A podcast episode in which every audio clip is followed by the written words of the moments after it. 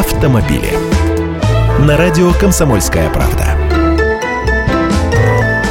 Здравствуйте. Пока очередные морозы лютуют, про незамерзайку. Тут и там вдоль обочин останавливаются машины, и водители бросают снег на лобовое. Все же такое видели. Досадный пустяк, замерзшая незамерзайка может жутко утомлять и даже стать причиной аварии. Почему так происходит, сокрушаться и разбираться поздно, надо действовать. Устранить неполадку можно только размораживанием. Вот несколько способов. Первый – припарковаться в тепле. Его не так и сложно найти. Парковка в здании торгового центра, утро на автомойке, в автомастерской или шиномонтажке, в теплом боксе автоколонны или таксопарка по соседству. Второе – согреть изнутри.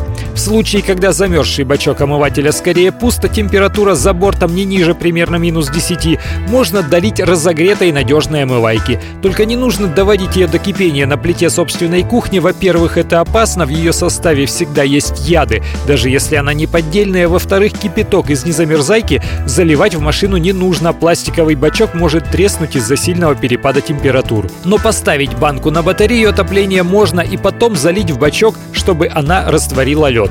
Иногда причиной неработающих стеклоомывателей может быть поломка, может треснуть сам бачок, неисправность может быть в электрике, могут соскочить шланги, которые идут от бачка к форсункам-брызгалкам. Тут уж дело пахнет ремонтом.